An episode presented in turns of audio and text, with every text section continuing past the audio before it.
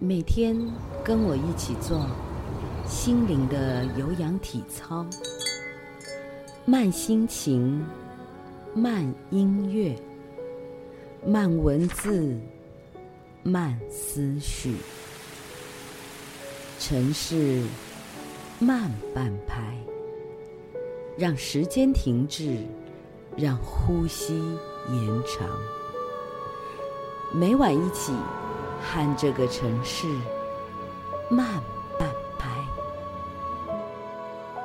慢半拍。Hello，大家晚上好，我是节目主持人 Cindy，欢迎来到城市慢半拍。我们今天想要分享的这篇文章是，呃，个人非常喜欢的这篇。蒋勋先生的美的感受是需要时间的。你有没有发现，当我们把时间停下来，脚步放慢了，我们就可能感受到生活中很多很多的美好。那我们赶快来聆听这篇蒋勋先生的美的感受是需要时间的。童年的时候。父亲、母亲与我的关系很深，尤其是母亲。记得小时候有一次，父亲问我考了第几名，我说第二名。父亲就严厉地问：“为什么没有考第一名？”我正发抖时，母亲一把把我抱走，说：“别理你爸爸。”我好感谢那样的拥抱。仿佛把一切我无法承担的压力都疏解了。我曾感觉母亲有一双魔术师般的手。我小时候盖的被子是母亲亲手缝制的，人家送我母亲十几种毛线，她就织成毛衣。每年过年再把旧毛衣拆了，用旧毛线织出新花样。便又是一件新衣了。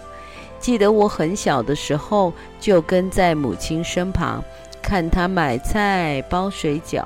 不论买什么菜，她总是会用食指和大拇指的指甲，把老的地方掐掉，把普通的食材变成我们嘴里最好吃的菜。我很同情现在的小孩，我的学生不知道什么叫做摘菜。你给他们四季豆，他们不知道要怎么处理，因为在他们的长大过程中，没有人带着他们择菜、洗菜，他们也很少吃到真正好吃的东西。如今再富有的人家，小孩子也难免吃到很糟糕的东西。美的感受是需要时间的。我们那个年代的父母。在生活上花了很多的时间，譬如我盖的那床被子，现在看来是多么奢侈，因为那是母亲亲手做出来的，而且母亲每个星期都会拆洗一次。那个年代没有洗衣机，她要到河边去洗，拿木棒锤敲打，被单洗完以后用淘米水浆过。等到阳光好的时候，搭在竹竿上晒。我盖被子的时候，被单上就有阳光和米浆的味道。我想，现在全世界能买到最贵的名牌被子，大概都没有那种奢侈。这几年我到日本，发现日本到现在还有人用这种方法洗被子、浆被子，这是一种。生活的情调，美的情调。我觉得现在的人其实很穷，我们很难为慢节奏的生活花钱，但其实慢节奏中才有生活的品质。今天的有些富豪盖着乱七八糟的被单，清洗的时候就丢进洗衣机，用的可能是含有不健康成分的洗衣粉。所以，忽然觉得我们成长的过程其实相当富有的。所有手工的物品都有一种买不到的精致。人类的手是一切美的起点，人类五种感官的活动构成了美学。所谓美的感受，也源自你对一个人的情感，对一个地方的情感，对一个事物的情感。我的第一堂美学课其实是母亲给我上的。我们过去经常会走到院子里去看一朵花。一片叶子，做很多没有目的的举动。他不像其他大人，看到小孩没事做的时候会慌张。我尽量学习母亲的这种不慌张。在大学教书的四时候，每年的四月，羊蹄甲红成一片。上课的时候，我都可以感受得到十八九岁正在恋爱的年轻人。根本都没有心思听课，我会停止上课，带学生去花下坐一个钟头，聊天或什么都不做。我们需要这样的课堂，不过每天都要如此，而是教育者偶尔要带孩子出去看花，去听海浪的声音。让他们脱掉鞋子去踩沙滩，教育不要那么功利，要让年轻人重新找回他们身体里的很多的渴望。生活的美需要人们舍得付出时间去创造，而在当今的职业状态下，做父母的很难做到。我一个朋友。他爸爸已经九十多岁了，这几年身体不好，坐在轮椅上。他请了三个护工照顾爸爸。有一天，他跟我说，他快累死了，爸爸总是抱怨。我就说：“哎，老兄，讲老实话，你爸爸不需要护工，你爸爸需要你。”我们可能完全忘了亲子关系是什么。我告诉朋友，你父亲需要的不是医生，也不是看护，在他的心灵最荒凉的时刻，他需要的是你握握他的手，搂搂他的肩膀，跟他撒娇。对上一辈如此，对下一辈亦然。我给一个公司的员工上课，这些人多从名校毕业。平均年龄三十几岁，他们进入这家公司以后就有股份。他们每天看着股票的涨跌，但如果十年内离职，股票就全部收归公司。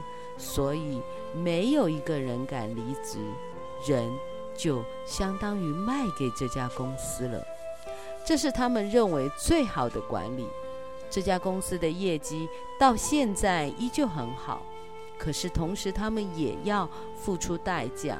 他们的主管很自豪地告诉我：“这里没有人在晚上十一点以前回家。”其中一个八年都没有休假。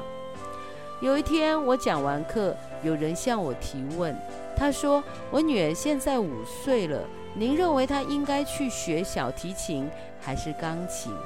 你是那位八年都没有休假，晚上十一点都不回家的爸爸吗？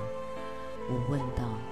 他点点头，然后我给出了我的建议：你可不可以先不要关心女儿要学小提琴还是钢琴，赶紧回家抱抱她吧。我知道他不能理解我的这个建议，但我真的希望一个五岁的孩子。能够记住父亲的体温，将来他走到天涯海角，也能拥有很大的安慰和鼓励。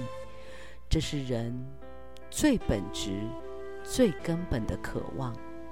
即便我带进课堂的是艺术，但我所要表达的却不只是艺术，还有艺术旨在传达的生活哲学。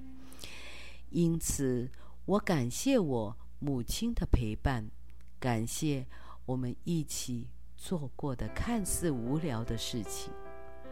德国浪漫主义时代的文学是歌德的少年维特之烦恼，是贝多芬的音乐，是海涅的诗，是斯采的超人哲学。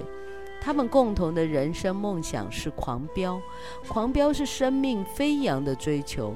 感谢母亲记住了他青春时的热情，爱与狂飙的梦想，并告诉我他曾有过的生命之爱。所以，要善于发现你生命中的美。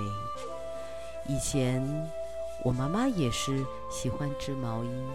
而且他织的毛衣的花纹，好多人向他请教。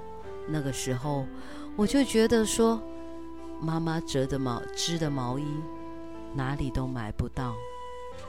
现在回忆起来，看到蒋勋老师的这篇文章，我都觉得说，我那个时候怎么会这么奢侈？温暖牌的毛衣，温暖牌的被子。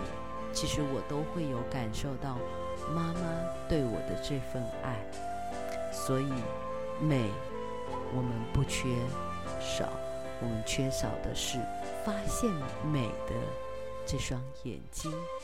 感谢您的聆听，我们下次。